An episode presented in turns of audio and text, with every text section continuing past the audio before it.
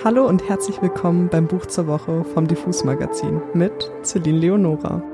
Oh was, eine neue Stimme? Ganz recht, ich werde mir ab dieser Woche mit Daniel diesen Podcast teilen. Also diese Woche stelle ich euch ein Buch vor und in der nächsten hört ihr wieder Daniels bekannte Stimme.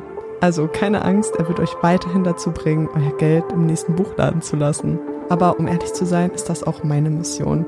Denn ich muss euch vorwarnen, eure Bücherwunschliste wird mit sehr hoher Wahrscheinlichkeit wachsen. Also hört diesen Podcast auf eigene Gefahr.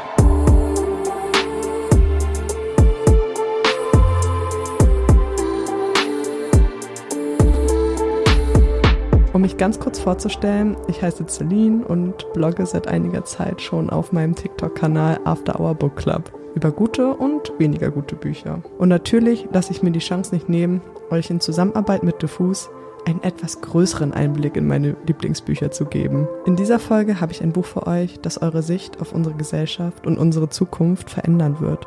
Scythe, die Hüter des Todes von Neil Schusterman, verlegt vom Fischer Sauerländer Verlag, in der Übersetzung von Pauline Kobasik und Christian Lutze. Scythe ist eine Dystopie. Kennt ihr Black Mirror, die Tribute von Panem oder 1984? Das alles sind dunkle Zukunftsvisionen, von unserer jetzigen oder damaligen Gesellschaft. Denn der 61-jährige preisgekrönte Autor wird für seine düstere Fantasie hoch gelobt. In diesem spezifischen Genre gelang ihm der Durchbruch mit dem Buch Vollendet, in dem er eine Welt beschreibt, in der Jugendliche zwischen 13 und 18 Jahren der Unwind oder Unwind-Prozedur unterzogen werden können, bei der ohne Zustimmung ihr Körper für Organspenden an Bedürftige genommen wird. Die zwei Protagonisten, denen das Schicksal widerfahren soll, entscheiden sich jedoch für die Flucht. Ich meine, wer würde nicht? Doch kann man diesem System wirklich entkommen? Klingt einfach viel zu spannend, oder? Aber auch sein neuestes Werk, der Fantasy-Thriller Roxy, begeistert mit der Idee einer personifizierten Droge namens Roxy. Ein hochaktuelles Thema einer buchstäblich toxischen Liebesgeschichte zwischen Mensch und Droge. Aber ich glaube, meine absolute Lieblingsidee von Schusterman ist die, dass die Menschen alles erreicht und sogar den Tod besiegt haben, aber nicht ihre Gier nach Macht und Zerstörung hinter sich lassen konnten. Denn genau darin geht es in der dreibändigen Reihe von Scythe, die am 27.09. sogar noch eine Fortsetzung mit dem Buch Gleanings bekommt, in dem es aber nur um kurze Geschichten aus dem unglaublich echt wirkenden Universum geht. Ich freue mich auf jeden Fall schon drauf. Stellt euch mal eine Welt vor, in der es keinen Fortschritt mehr gibt, weil wir alles erreicht haben. Jedes Wissen ist frei zugänglich. Niemand leidet mehr an Krankheiten, keiner muss mehr sterben oder in Armut leben. Wir haben alles, was wir jemals wollten und können alles erreichen. Kein Krieg tobt mehr auf der Erde, keine Terrorregime und niemand muss mehr hungern. Denn der Thunderhead herrscht über die Erde, eine KI, die sich aus der Cloud entwickelt hat. Ja, ganz recht. Die Welt wird von einer künstlichen Intelligenz regiert. Wie konnte das passieren? Ganz einfach, die Menschen wollten es so. Und tatsächlich ging es der Welt nie besser. Ihr fragt euch sicher, warum das alles so utopisch für eine Dystopie klingt. Wartet ab, denn zur Abwechslung ist nicht die bewusstseinserlangte KI das Böse, was wir hier fürchten müssen. Nein, es ist und bleibt der Mensch. Genau genommen die Scythe, denn in einer Welt, in der es keinen natürlichen Tod gibt, gibt es die Scythe, die das Töten übernehmen. Oder, wie sie es auch nennen, das Nachlesen. Denn töten ist ein Wort aus der Sterblichkeitsära, in der wir uns gerade, by the way, befinden. Die Scythe unterstehen nicht dem Thunderhead, sondern regieren sich selbst, befolgen ihre eigenen Regeln, der sie der Einhaltung verpflichtet sind. Beim Lesen kam es mir vor, als wäre wirklich jedes kleinste Detail in dieser Welt zu Ende gedacht. Es wirkte perfekt. Doch das Wort wirkte ist hier eindeutig in Anführungszeichen zu setzen. Wir begleiten vom Beginn des Buches an zwei Jugendliche namens Citra und Rowan, die von einem Scythe dazu auserwählt werden, eine Ausbildung zum Scythe bei ihm abzulegen. Zu Beginn wollen die beiden nichts mit dem Scythe-Tum zu tun haben, willigen am Ende jedoch ein. Sie lernen viel über diese neue Welt und müssen schnell feststellen, dass wenn etwas perfekt scheint, es nicht auch perfekt sein muss. Sie finden sich in einem Wettkampf auf Leben und Tod wieder, bei dem sie bemerken, dass sie sich gegenseitig nicht nur als Feinde betrachten können. Ihr wisst, was ich meine. Zwischendrin sind auch nach jedem Kapitel Tagebucheinträge von Scythe zu lesen, die über ihre Ansichten berichten und nützliche Informationen liefern. Jeder auf seine ganz eigene Art, sage ich euch. Es gab viele Plot-Twists in den Büchern, bei denen mir manchmal wirklich der Mund offen stand. Es war wie eine Sucht, immer noch mehr von dieser Welt und den interessanten Charakteren zu erfahren. Und vor allem habe ich mir nebenbei gedacht, das könnte halt wirklich so eintreffen. der Fortschritt entwickelt sich schon in die Richtung, unser Leben in diesem Maße zu optimieren. Die Erzählperspektive hat mich besonders beeindruckt, denn ich habe noch nie so einen ausdrucksstarken, allwissenden Erzähler gelesen. Viele Charaktere wurden dabei angeschnitten und es war ultra spannend, auch in deren Köpfe gucken zu dürfen.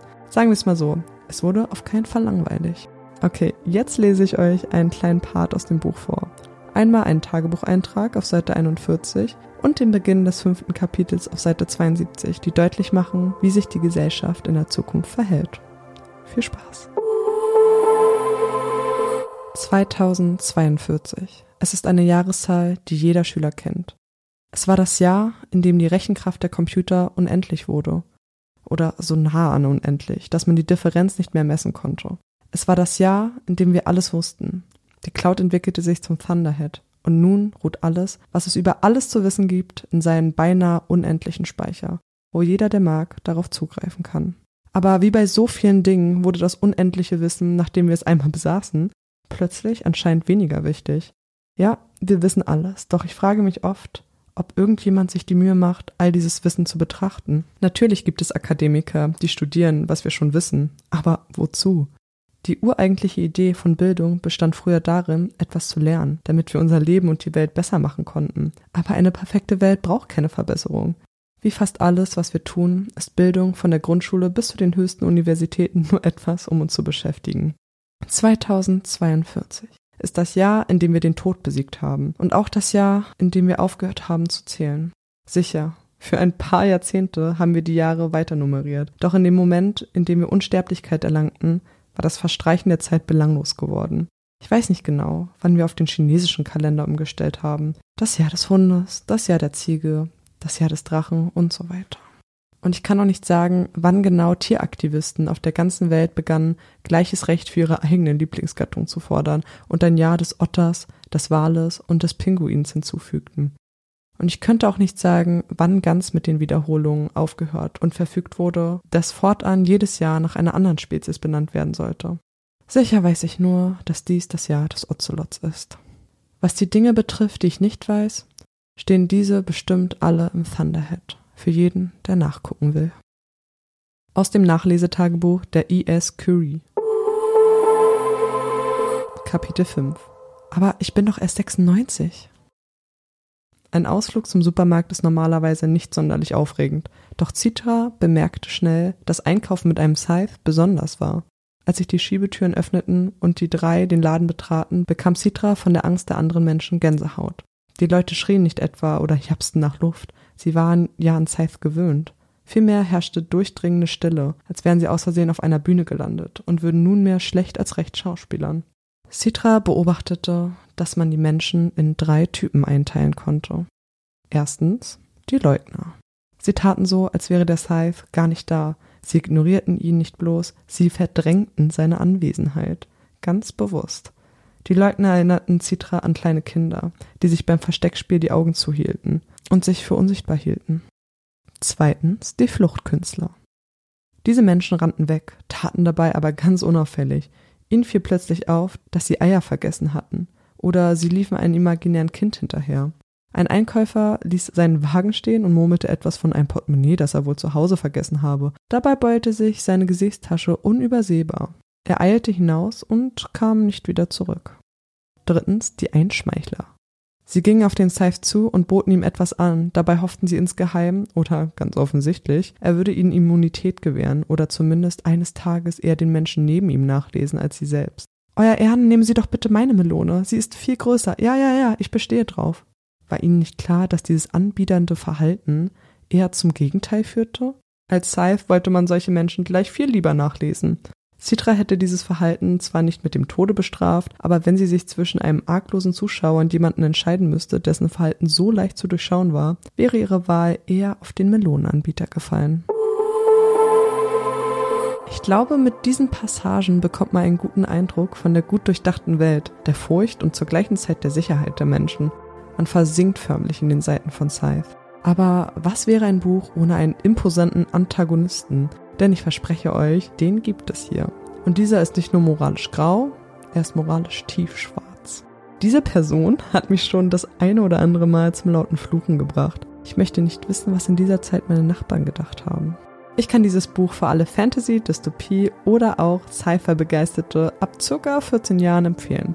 Aber selbst mich mit meinen 25 Jahren hat diese Geschichte und der fesselnde Schreibstil von Schusterman hellauf begeistert. Persönlich lese ich sehr wenig von männlichen Schriftstellern, die sich auf Sci-Fi oder Fantasy spezialisiert haben, weil ich oft nicht damit einverstanden bin, wie Frauen dargestellt werden.